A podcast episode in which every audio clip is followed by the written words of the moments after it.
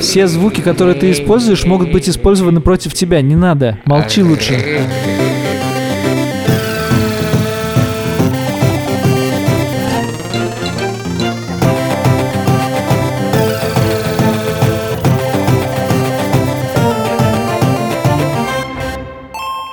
Привет, это подкаст «Деньги пришли» и его самый обычный выпуск – Самый настоящий, самый честный выпуск подкаста «Деньги пришли». Здесь, как обычно, двое его ведущих. Я Саша Поливанов. Я Илья Красильщик, привет. Это не просто выпуск про деньги, это про то, как сделать так, чтобы тебе пришли деньги.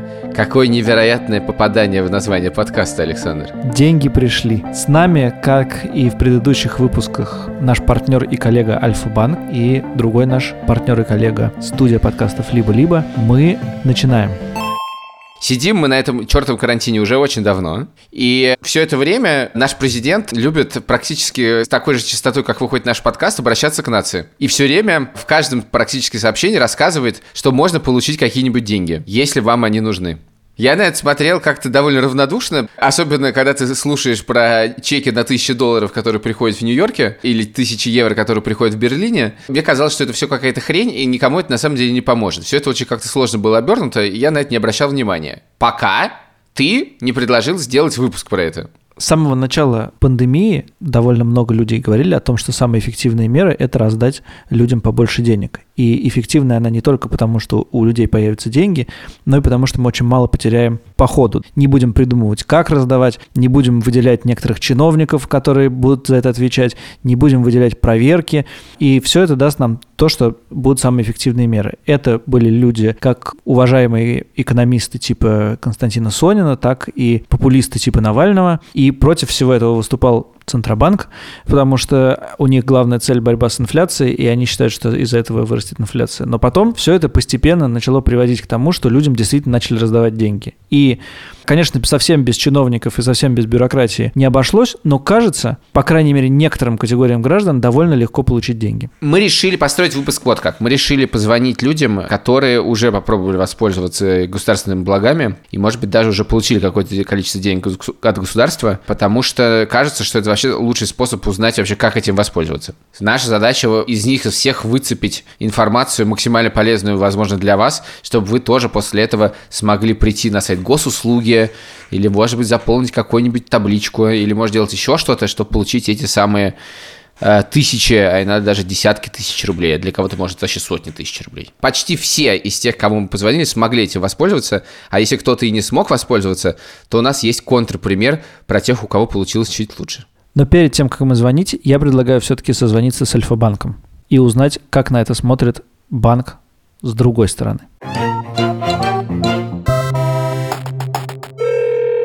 Леша, привет. Привет. Как у вас увеличивается количество обращений бизнеса, который хочет получить какие-то деньги от государства или кредиты? Ну, давайте разберемся пока что, что можно вообще получить от государства и что можно получить от банка. Первое, что можно получить, это кредит под 0%, о котором мы вот уже очень много слышали, и даже есть э, такие компании, которые их получили. Это я непосредственно сегодня в Фейсбуке читал пост. Девушка выложила скрин, что она реально получила деньги от федерального казначейства, на вот выплату зарплат и писала, что это вполне себе возможно. Она сама не знает, как это получилось, потому что, как она говорит, я отдала это все в бухгалтерию, сказала, я хочу. Бухгалтерия сказала, окей. И через несколько дней деньги пришли на счет. Немного, но пришли. Поэтому программа работает, поток в предприятии вполне себе стабильный, и мы выдаем кредиты под 0%. Скажи, а на вас, как на банк, легло много дополнительной работы в связи с этим? Ну, можно, конечно, пожаловаться и сказать, как наша жизнь стала ужасной, сложной, и как мы не спим по ночам, но мне кажется, всем на это все равно, и это нормально. Да, работа стала больше, да, работа стала другой, потому что раньше мы, в общем, ну, одной работой занимались. Выдавали кредиты, продавали расчетные счета, там, общались там, с клиентами, как растить их бизнес, собственно, давали консультации. А сейчас задача другая, как спасать, да, скорее бизнес, как выдавать льготные вещи. Я бы так сказал, работа стала сильно больше, работа стала сложнее, но уж кому-кому, а Альфа-банку жаловаться не стоит. Слушай, а вы же сейчас вот видите картину от бизнесменов, наверняка складывается в голове какой-то образ. Все совсем плохо или по-разному? Хорошая новость, что по-разному.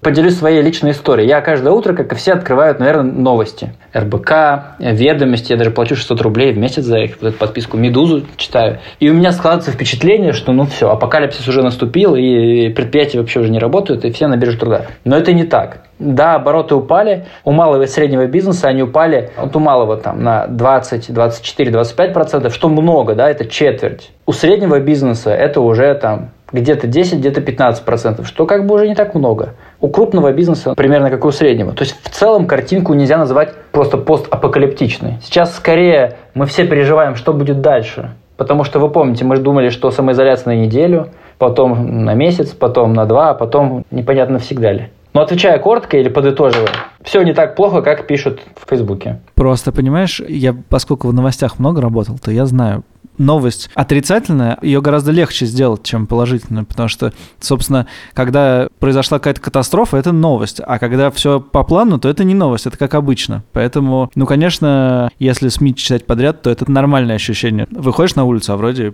получше. Недавно я читал такую статью где-то за рубежом, и они пишут, что вы знаете, выход из этого кризиса будет долгим он не произойдет за там два месяца или три. Что же нам делать, писали А я сижу и думаю, господи, вот у нас, так как кризисы чаще, то для нас долгий выход то адаптивность. Да, вполне окей, у нас никто не ждет, что мы там к августу месяцу там все восстановится. Ну, поэтому у нас попроще. Мне очень нравится всегда стоит созваниваться из каких-то позитивных новостей. Ты все время как-то умеешь меня зарядить оптимизм то про экономику, то про людей, которые хорошо умеют соображать. Мы сейчас готовим большую инициативу такую. Мы отменяем отменяем много рекламных кампаний, ну, что сейчас деньги тратить на рекламу? Угу. И мы вот эти бюджеты, освободившиеся, будем отдавать клиентам. Прекрасная новость. А программа будет называться очень просто «Заработай на Альфа-банке». Мне кажется, давно все очень хотели заработать на каком-то банке. Ну, видишь, мы с красильщиком раскрыли эту схему чуть пораньше. Давай позвоним. Юрию Сапрыкину из подкаста «Деньги пришли». Половина из этой фразы правильная, половина не совсем. Мы позвоним действительно Юрию Сапрыкину, но он из подкаста «Сперва ради». Это уже второй гость в нашем подкасте из подкаста «Сперва ради». Звоним. Привет. Привет. Ты знаешь номер своего снился? Я рассказал Илье, что ты попытался взять денег у государства на ребенка, но не смог этого сделать как раз из-за снился. Расскажи, что случилось? Сейчас, прежде чем как Юра расскажет, давай э, опишем, собственно, о чем мы говорим. Родители детей до трех лет могут получить, я сейчас цитирую официальный текст, субсидию 5000 рублей на ребенка за апрель, май и июнь. Также есть еще одна мера для детей старше трех лет и до 16 лет. Они могут получить 10 тысяч рублей.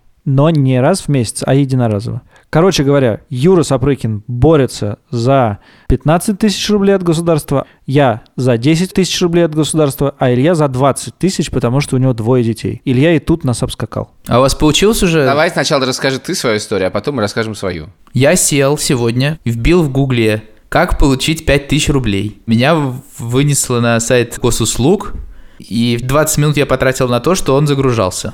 Я не знаю, у меня какие-то с ним проблемы. Вроде у всех с перебоями работает, но у меня с какими-то полным перебоями. Я вообще не могу туда никогда зайти. Я пошел туда и довольно быстро нашел раздел с анкетой, которую мне нужно было заполнить. И я уже был в шаге от того, чтобы получить заветные 5000 рублей. Тут меня попросили вбить СНИЛС, это номер страхового полиса. Он есть у каждого человека, кроме тебя, да, так. У ребенка он тоже есть, но просто он был утерян где-то нами. Но его нет. Но его, но его нет, да. Вот, и что произошло? Ну все, типа вся моя история на этом закончилась. Потрясающе захватывающая история, конечно. Я пытался разобраться потом еще какое-то время и найти способ э, как-то онлайн достать этот номер, но написано было везде, что онлайн сделать невозможно. Нужно идти в пенсионный фонд с документами и получать этот номер.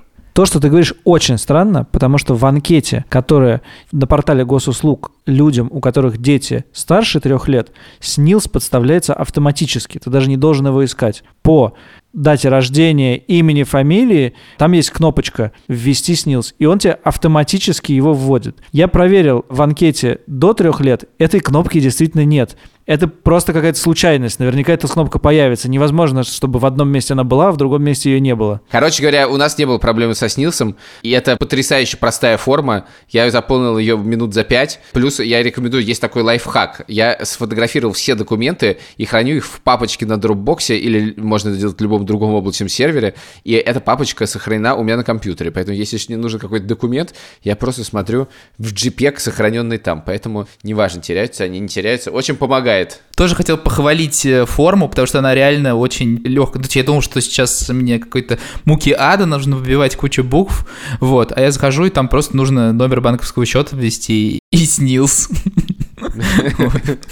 Мы до того, как заполнил, накануне с тобой обсуждали, что а что сделать, если и двое родителей подадут на деньги. Вот, в общем, я заполнил форму, и гордый тем, что я заполнил форму, сообщил Катя. После чего Катя сказала, что она уже тоже это сделала. Ага. Мы не сговаривались, это не мошенничество, это было сделано не специально. Но результат этого двойного действия мы узнаем в июне. Но подожди, у вас у обоих форму приняли и сказали, что они, на- она на рассмотрении, да? Да. Понятно, как это устроено. Они, когда принимают форму на рассмотрение, это не значит, что э, эти деньги придут всем. Да, но шанс-то есть, так что надо всем заполнить форму. Шанс есть. Возможно, тебе заодно придет судебная повестка. Так что будь Шанс тоже есть. Тоже. У нас страна больших и разных шансов. Какой из шансов сейчас прилетит, мы не знаем. Юр, спасибо. Твоя история потрясла нас до глубины души.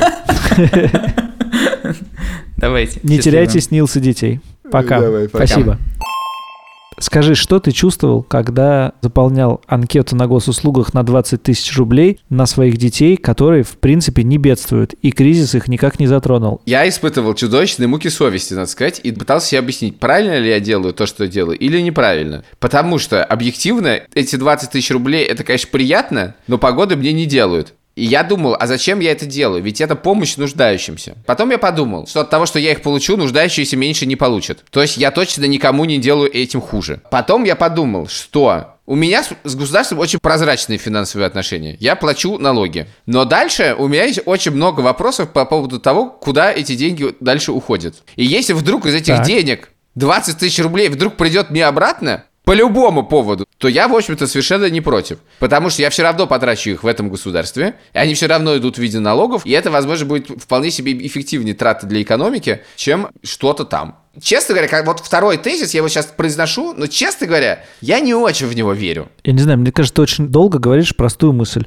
Если государство отдаст мне 10 тысяч или 20 тысяч, я их точно потрачу эффективнее, чем государство в целом. Ничего в этом плохого не вижу. Я не могу найти аргумент против. Мне нравится все, что ты говоришь. Меня начинает отпускать. Но у меня единственная проблема заключается в том, что она не про государство. Взять деньги у государства у меня нет проблем. Вот та- таким образом. Взять деньги государства без последствий, да, когда она тебе говорит, возьми, и ты мне ничего не должен. Так меня это устраивает. Но меня смущает именно другой этический момент, что действительно говорит, вот мы даем деньги нуждающимся. Нуждающимся. А я не нуждающийся. Нет, а, во-первых, государство так не говорит. Оно говорит, что оно раздает деньги семьям, у которых есть дети до трех лет или больше трех лет. Про нуждающихся нет ни слова. Второе. Если у тебя есть какие-то этические сомнения, ты всегда знаешь, что есть энное количество благотворительных фондов, куда ты можешь отправить деньги и как помочь врачам, которые сейчас борются за жизни людей с коронавирусом. Это, кстати, хорошая мысль. Если вам прямо вот в лом брать эти деньги у государства, возьмите их и отдайте их фонду «Подари жизнь», «Сестры», «Дом с маяком» и любой фонд, который вам нравится. Это, очевидно, будет более эффективное расходование средств. То, что Да, благотворительные фонды умеют расходовать средства эффективнее, чем государство, по-моему, сомнений И нет. это говорит нам о том, что эти деньги в любом случае надо брать обязательно. Юра, если ты слышишь этот подкаст, найди СНИЛС и отдай деньги. Отдай деньги, Юра. Кажется, это все, что мы с тобой смогли взять от государства, но... Но ты мог бы еще взять, я хочу тебе сказать. Да, но я боюсь, что я выступлю как Юра. Дело в том, что некоторым индивидуальным предпринимателям, которые занимаются творческими... Который находится в пострадавших отраслях от коронавируса. Это официальный список. Да, когда вы регистрируете ИП, вам нужно указать, какими видами экономической деятельности вы занимаетесь. Я индивидуальный предприниматель, и я действительно когда-то выбрал эти ОКВЭДы, но какие я выбрал, я не знаю. И я не знаю, совпадают ли они с теми, которые считаются кризисными и которые могут получить денег от государства. Давай, дорогой друг, позвоним Свете, она делает классное кафе, pop-up, я бы сказал, кафе, которое даже было скоро стать не pop-up кафе, Excellent, который ИП и которая смогла получить 12 тысяч 130 рублей. Света, привет. Привет. Расскажи, как был устроен процесс. Слушайте, это самое простое, что можно было сделать.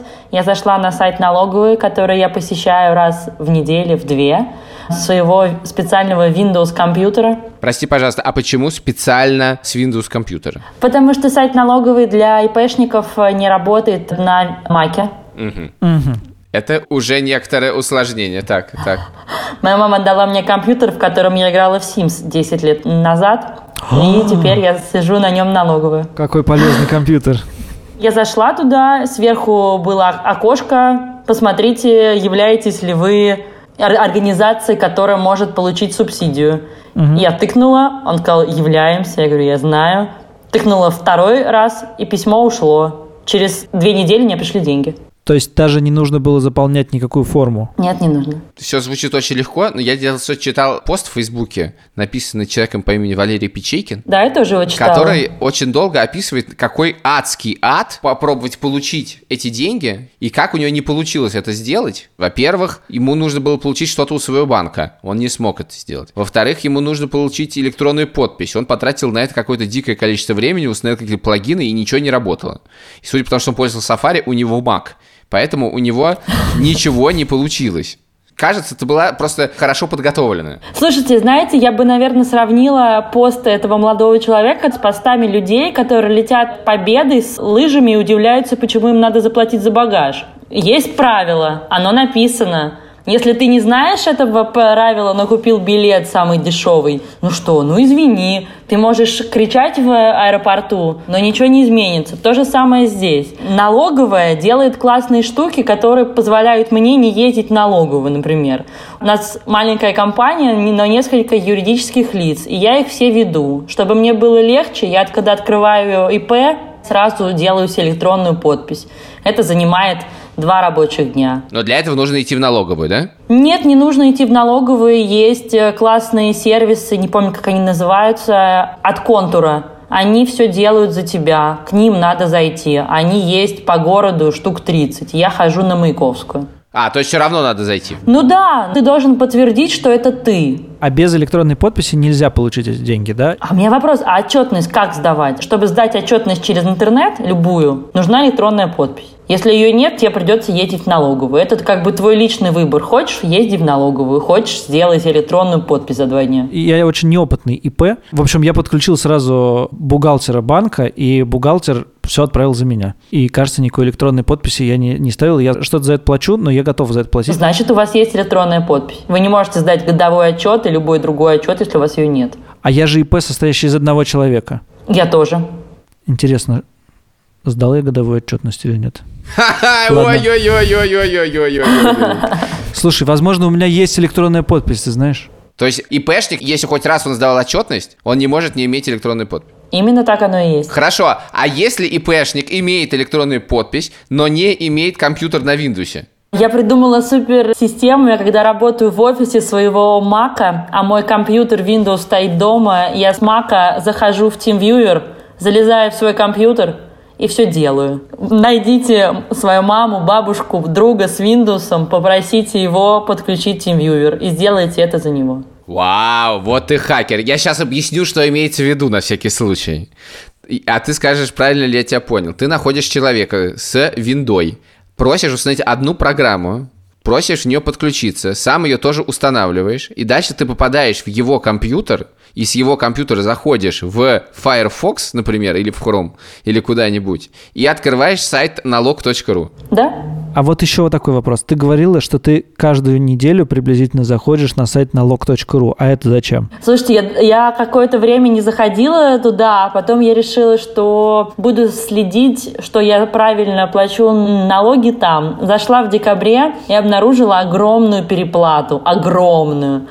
Отправляла им письма, запросы, чтобы они мне сказали, за что переплата. Просто она такая большая, что мне было как-то непонятно, это ошибка или она сейчас станет недоплатой или еще чем-то. Я вела с ними некую переписку и даже оформила себе возврат ошибочно зачисленных средств. И поэтому часто заходила туда. Ты с таким удовольствием говоришь про сайт налог.ру. Я вначале э, его хейтила, думала, ну как неудобно. А потом я просто приняла правила игры, типа, окей, Windows, окей, электронная подпись. Хорошо, я все сделаю. Так, ну хорошо. 12 130 рублей, конечно, потому что это МРОД, да? Да. МРОД.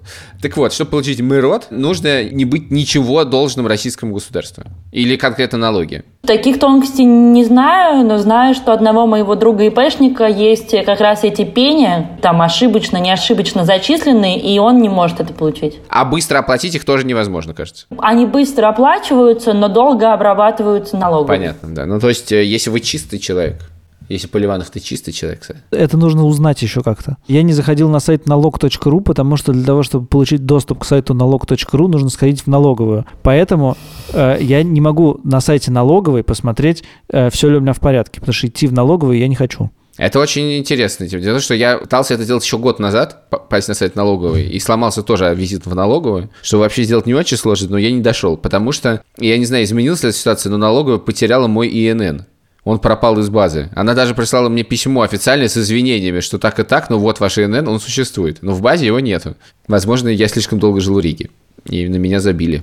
У меня последний вопрос. Это разовая акция или это раз в сколько-то месяцев можно получать от государства? Каждый месяц на протяжении, по-моему, шести месяцев. Что-то такое, но я точно не знаю, могу обманывать. Конкретно сейчас можно получить за апрель и за май. Давайте подведем итог. Что нужно? Нужен компьютер на винде или человек с компьютером на винде, установленным TeamViewer и установленным TeamViewer у вас. Нужна электронная подпись, нужен доступ на сайт налог.ру, нужно знание вашего ОКВЭДа, Нужно проверить, что ваш ОКВЭД соответствует тем ОКВЭДам, которым платят 12 130 рублей. Перебью тебя, потому что другая моя подружка ИПшница, ее сфера ОКВЭДа не считается официально пострадавшей. Но она решила все равно податься. И ей дали. Окей. А, вот как. Совершенно не важно, какой у вас ОКВЭД. Заходите на Нолка.ру, открываете какой-то там верхний баннер, да, это где-то в заметном месте находится. Заполняете да. форму, и через две недели получаете деньги. Спасибо большое. Спасибо. Спасибо. Илья, ты произносишь слово «аквет», как будто это название какой-то болезни. Ковид. Не знаю, я просто знаю, что мне кажется, что хриплохо. Оквет. Оквет мой ИНН не просто потеряли, а его пытался найти Голунов и не смог найти. С другой стороны, если бы он нашел твой ИНН, он нашел бы что-нибудь еще нехорошее, скорее всего. Мне поступали какие-то намеки э, на то, что может что-то произойти, но я не придавал этому значения. Наверняка. Какое-нибудь дерево посадил лишнее в своей жизни ты? Я чист, абсолютно чист. Как, Илья, еще можно получить деньги от государства? Сейчас мы заходим в области чуть более сложные, потому что если предыдущие две касались просто практически обычных людей, а ИПшники у нас очень часто просто обычные люди, то это уже касается компаний. Малый и средний бизнес, кстати, ИП это тоже касается. А именно государство сказало, что малый и средний бизнес может платить э, социальные взносы, страховые взносы, не 30%, как обычно, а 15%. При этом важно, что эти 15% считаются с зарплаты больше нашего любимого МРОТа, то есть 12 130 рублей, и эти 12 тысяч рублей платились как платились. То есть это скидка на сумму выше. Но она вроде довольно не маленькая. И ее, кажется, тоже можно получить. И нам написала наша, видимо, слушательница, а может, читательница нашего телеграм-канала Катя, она бухгалтер, которая сказала, что все у нее получилось, и она готова нам рассказать, как у нее это получилось. Катя, привет. Привет. Скажи, пожалуйста, прежде чем мы тебя спросим, как у тебя получилось это сделать и как это делать, вообще, насколько это полезная мера? Ну, в условиях того, что у нас сейчас меры довольно адресные, то это одна из единственных мер, которая реально чисто для всех, которая поможет реально снизить нагрузку на малые предприятия, которые уже более-менее развились, и у них уже есть штат сотрудников, которые даже в период вот этой пандемии нельзя уволить. Сотрудники – это у нас самый ценный ресурс у организации, поэтому от сотрудников мы стараемся отказываться в последнюю очередь, особенно когда мы их набрали долго, тяжело, нудно и так далее.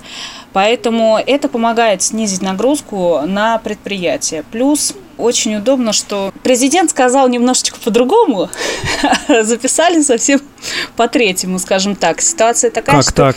Как так? Ну, у нас, кажется, всегда так. А расскажи подробности. Ну, смотри, президент сказал, что с зарплаты с высшим род будет ставка 15%. Мы такие, ну здорово, у многих зарплата выше МРОД, это удобно. А в постановлении записали немножечко по-другому, что вот с зарплаты до МРОД ты платишь, как обычно, 30%. А все, что свыше, это уже льготная ставка 15%. То есть мы рассчитывали, на самом деле, немножко на другую поддержку. Ну вот, допустим, к примеру, зарплата у нашего работника 45 тысяч рублей в месяц. С зарплаты 45 тысяч рублей нашего работника мы должны с части его зарплаты 12 130 мы должны заплатить 30% страховых взносов, а с 32 870 рублей 15%. Причем, что довольно интересно и забавно, это не распространяется на НДФЛ, который вычитается у нас из заработной платы. То есть мы вычитаем из полной заработной платы 45 13% НДФЛ. То есть сначала с зарплаты вычитается 13%, Да. а потом рассчитываются страховые взносы. Нет, Ага. нет, сейчас. Страховые – это то, что вычитается НДФЛ, эта часть отдается работнику. А страховые взносы, они рассчитываются с полной заработной платы, включая НДФЛ. А, Поэтому все говорят, что содержать работников дорого. Кать, давай, чтобы все поняли, возьмем сотрудника, который получает 45 тысяч рублей.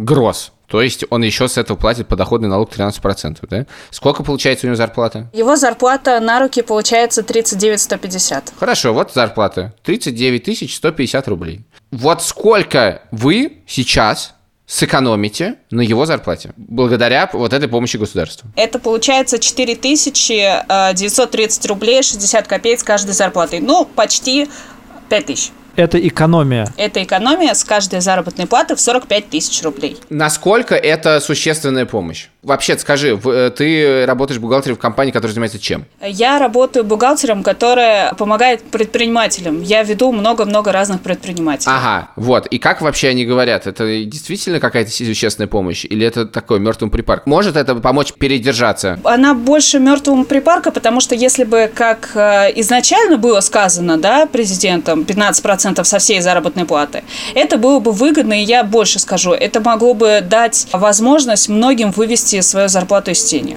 Именно вот эти вот на постоянной основе 15% страховых взносов для малых предприятий. А Скажи, пожалуйста, а вы наверняка ведь рассчитывали, если мы с 12 тысяч платим 30%, а с остальной зарплаты 15%, то наша эффективная ставка э, средняя составляет не 30% и не 15%, а Где-то в среднем 20. Ну, ну, да, давай округлим. в среднем 20, да? Да. То есть, если мы совсем грубо скажем, то раньше нужно было платить 30%, а сейчас 20%. Совсем упростить.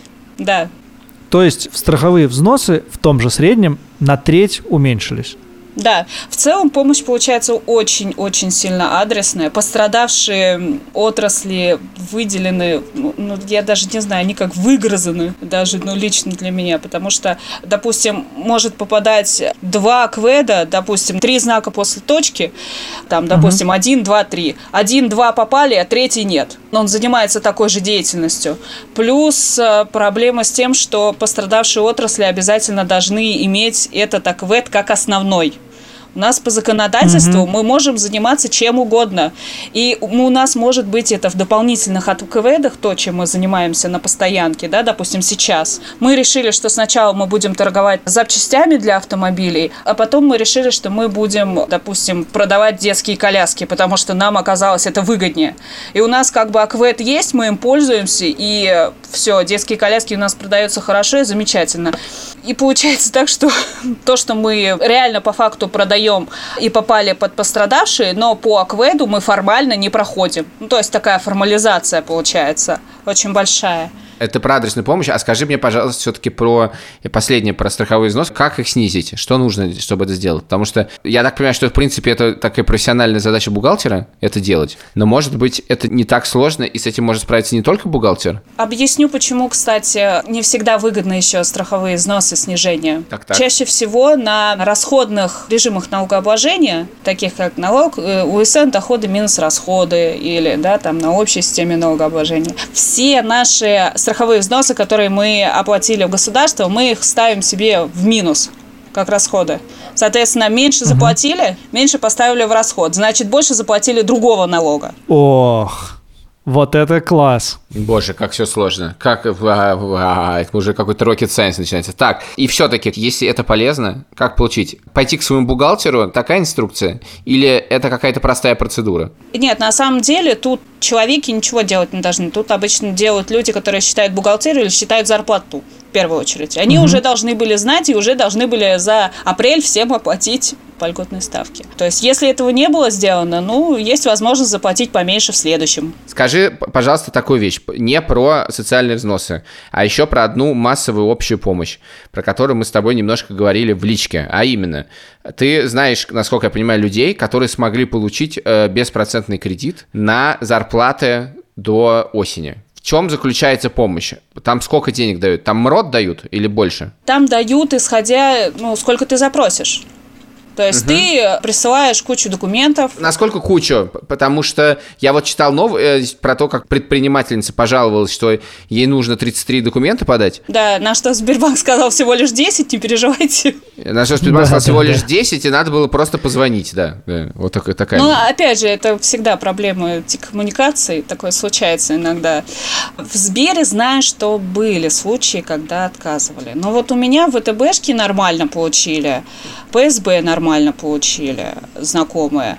То есть они собирали, в принципе, ну, пакет не сильно отличался от того, что собирается на обычный кредит. На основе чего решается, дать кредит или не дать? Ну, решается на основании того, что у тебя хорошая положительная динамика э, в плане ты прибыльная организация. Прости, пожалуйста, на какой момент да. времени? Ну, насколько я помню, там отчетность-то вся годовая обычно идет, и это на 19 год. А, ну ладно, 19 год это нормально. Вот убыточным организациям, но это такой деклемер всегда. Если ты убыточная организация, кредит ты не получишь. Ты показываешь, сколько ты э, людям платил заработную плату, и в том же размере ты получаешь кредит. То есть ты просто умножаешь количество своих работников на их оклады и на 6 месяцев. Угу. Я только тут, а, знаешь, одной вещи не понимаю, учитывая, что это кредит. Вот прошло 6 месяцев, наступил месяц ноябрь. Пандемия, будем надеяться, закончилась или почти закончилась. Но последствия этого точно до ноября еще какие-то будут.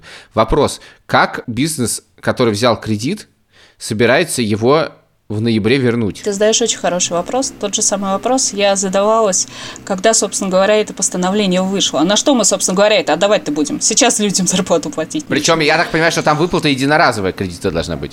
Да, да, да. Ну, ага. вроде как нам сейчас сказали, что можно будет его перерефинансировать еще. Ну, то есть это Под пока процент. тоже...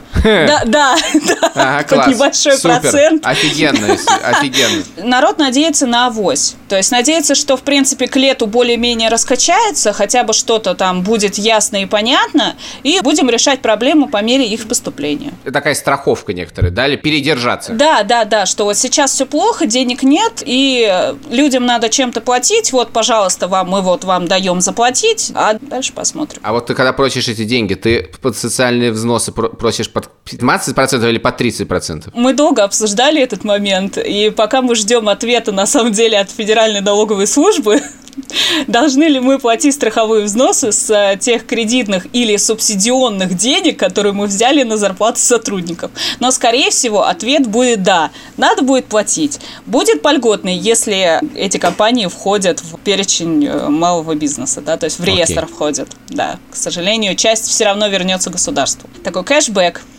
Кать, спасибо тебе большое. Да, спасибо большое. Успехов и удачи всем твоим клиентам. Спасибо. Пока. Очень важную вещь нужно знать про наш только что случившийся разговор с бухгалтером Катей. Если вы слышали стоны на фоне, ритмично раздающиеся, пока Катя говорит, это храп ее кота. По крайней мере, так сказала Катя все бухгалтеры, которые, которые мне встречаются на моем жизненном пути, производят на меня совершенно магическое впечатление. Мне кажется, что вот наконец-то люди, которые во всем разбираются, а я ничего не понимаю. Абсолютно. А если это бухгалтер, у которого на подоконнике спит кот, то это вдвойне магический человек. Это просто Гендальф Гендальфов. Единственное, я никогда не встречал так храпящих котов. У меня ощущение, что я маленький, и родители мне рассказывают, как устроен мир. Я верю каждому слову. Да, и судя по этим словам, мир устроен довольно странно Нет, нет, мир устроен очень сложно, но есть человек, который все в этом понимает. Понимаешь, вот это ощущение, что оно очень сложное, непонятное, но ты и не должен пока про это думать. Ты знаешь, что есть человек взрослый, который все знает. Если честно, меня совершенно поразила история, что если ты снизил э, выплаты по страховым взносам, у тебя снизилась какая-то расходная часть, и поэтому ты заплатишь больше налогов в другом месте, это совершенно потрясающе. Ну, это очень сложная система, самоналаживающаяся. Да. Давай перейдем к людям, которые не платят налоги, потому что они безработные. Но и они могут сейчас кое-что отцапать. Мы позвоним девушке, которая зовут Яна, она безработная, и узнаем, что же она смогла получить.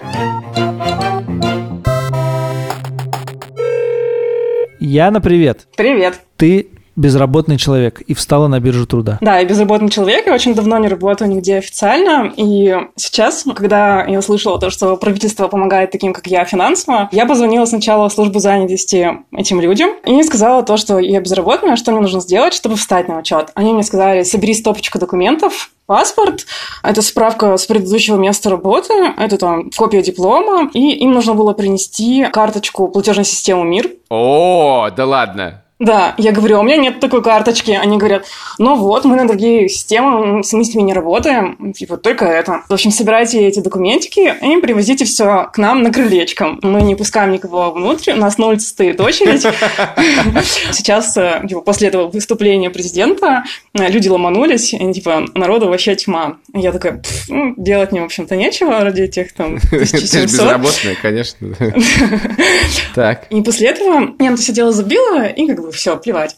А потом как-то случайно я в новостях увидела то, что система изменилась, появился какой-то портал работы в России, и можно теперь зарегистрироваться онлайн. Можно зайти на этот портал через госуслуги, соответственно, там уже куча данных было все заведено без меня. Мне оставалось только завести номер диплома и указать, где официально работала в последнее время. А как же карта МИР? Ты все-таки сделал себе карту МИР? На портале была информация, что вы можете указать, как вы хотите получить это пособие либо платежным переводом через Почту России, либо указать номер счета банковский. Платежная система МИР исчезла. Мир рухнул. Да, то есть про мир ни слова, но я уже помню, что мне говорили про этот мир, и думаю, сейчас он опять откуда-нибудь вылезет, как бы я укажу то, что я не против получить все это дело на почте. Прости, а денег-то сколько? Когда я позвонила, уточнили, когда я последний раз работала, я сказала, что я в этом году вообще не работала, и они говорят, ну, мы туда вам только 1700 заплатим. А если бы работала? А если бы я работала в этом году не меньше двух месяцев, тогда заплатили бы, в зависимости там от региона, в нашем регионе это там 11 600, 11 60, ну, в общем... В вашем это в каком? Челябинск.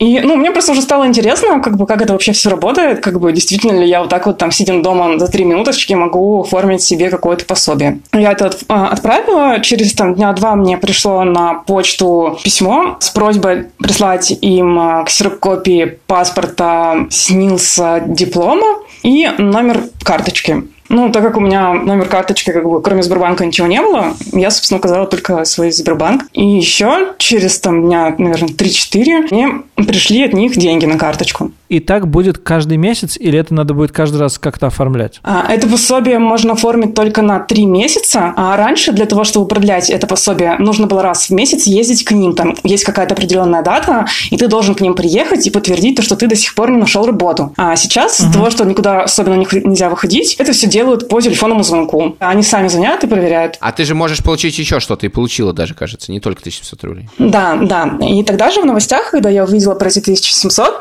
я видела то, что у нас э, соцзащита тоже помогает таким же малообеспеченным людям, которые потеряли работу. Для этого был какая-то простая вообще Google форма, типа там фамилию, имя, безработный ли вы, есть ли у вас дети, и, собственно, все. Я заполнила эту Google форму и вообще, собственно, даже забыла про это. Прям Google форму, реально? Прям реально Google форма. Офигеть. И спустя там пару дней мне звонят э, из службы соцзащиты, говорят, им до сих пор не нашли работу. Я такая, нет, конечно. И говорят, что им нужно тоже прислать те же самые документы, которые я отправляла, ну, чтобы встать на биржу труда. Ага, да-да. Я прям скопировала вообще то же самое письмо, отправила им, ну, и, собственно, все. Там в объявлении о том, что будут уплачивать, э, там была сумма 2000 рублей. Там же было написано, что если там есть э, дети несовершеннолетние, по-моему, там плюс 3000 на каждого ребенка. И, собственно, через пару дней мне на карточку тоже просто свалились эти 2000 рублей. Я осталась вообще крайне довольна всем. Рассказала про это друзьям. Думаю, может быть, кому-нибудь тоже это понравится, эта идея. И спустя пару дней мне пришло еще 5 тысяч, откуда-то тоже от них. Как так произошло, я вообще не поняла. Ну, я не стала уточнять, потому что мне как бы... Ну... Но видно, что это от, от того же адресата, да? Да, да, видно, да. Что это... угу. Ну, то есть там назначение платежа, они там пишут, типа, это там поддержка от созащиты, что-то типа такого. Скажи, насколько эти деньги тебе реально помогут в жизни? Большую часть их денег я заплатила как налог на квартиру. Деньги ушли обратно. Да, деньги ушли обратно. Мне там оставалось буквально, не знаю, там на пиццу, на вечеринку с пиццей. На пиццу. на пиццу, да. И я вчера, когда вам писала сообщение, я такая, блин, ну получится же не одна пицца, там две, еще там кола. Вот. А сегодня с утра я... А сегодня с утра я проснулась, а у меня на телефоне новое сообщение, что у меня с счета списано 1200, потому что в том году я вовремя даже не заплатила налог на имущество, и мне назначили Штраф. Да, и назначили пеню, и была госпошлина, потому что там уже какое-то дело началось. Я, значит, все это через там банк заплатила, а, позвонила, и им говорю, все хорошо, они такие, да, все, ок, все, я забыла. Прошло 9 месяцев, и обнаружилось сегодня с утра, когда у меня списали эти 1200, то, что до них эта госпошлина не дошла, там идет какое-то судопроизводство, и они с меня еще списали 1200, потому что там что-то там, они не увидели эти 200 Деньги рублей. пришли? И деньги ушли. Да, какой кошмар. И недавно я увидела в новостях, ну тоже это наших региональных, что с 1 июля получать это пособие по безработице можно будет только на банковскую карточку системы МИР. Ладно, Мир спасибо. вернулся. Перевернулся. Да, спасибо тебе большое. Пока. Спасибо.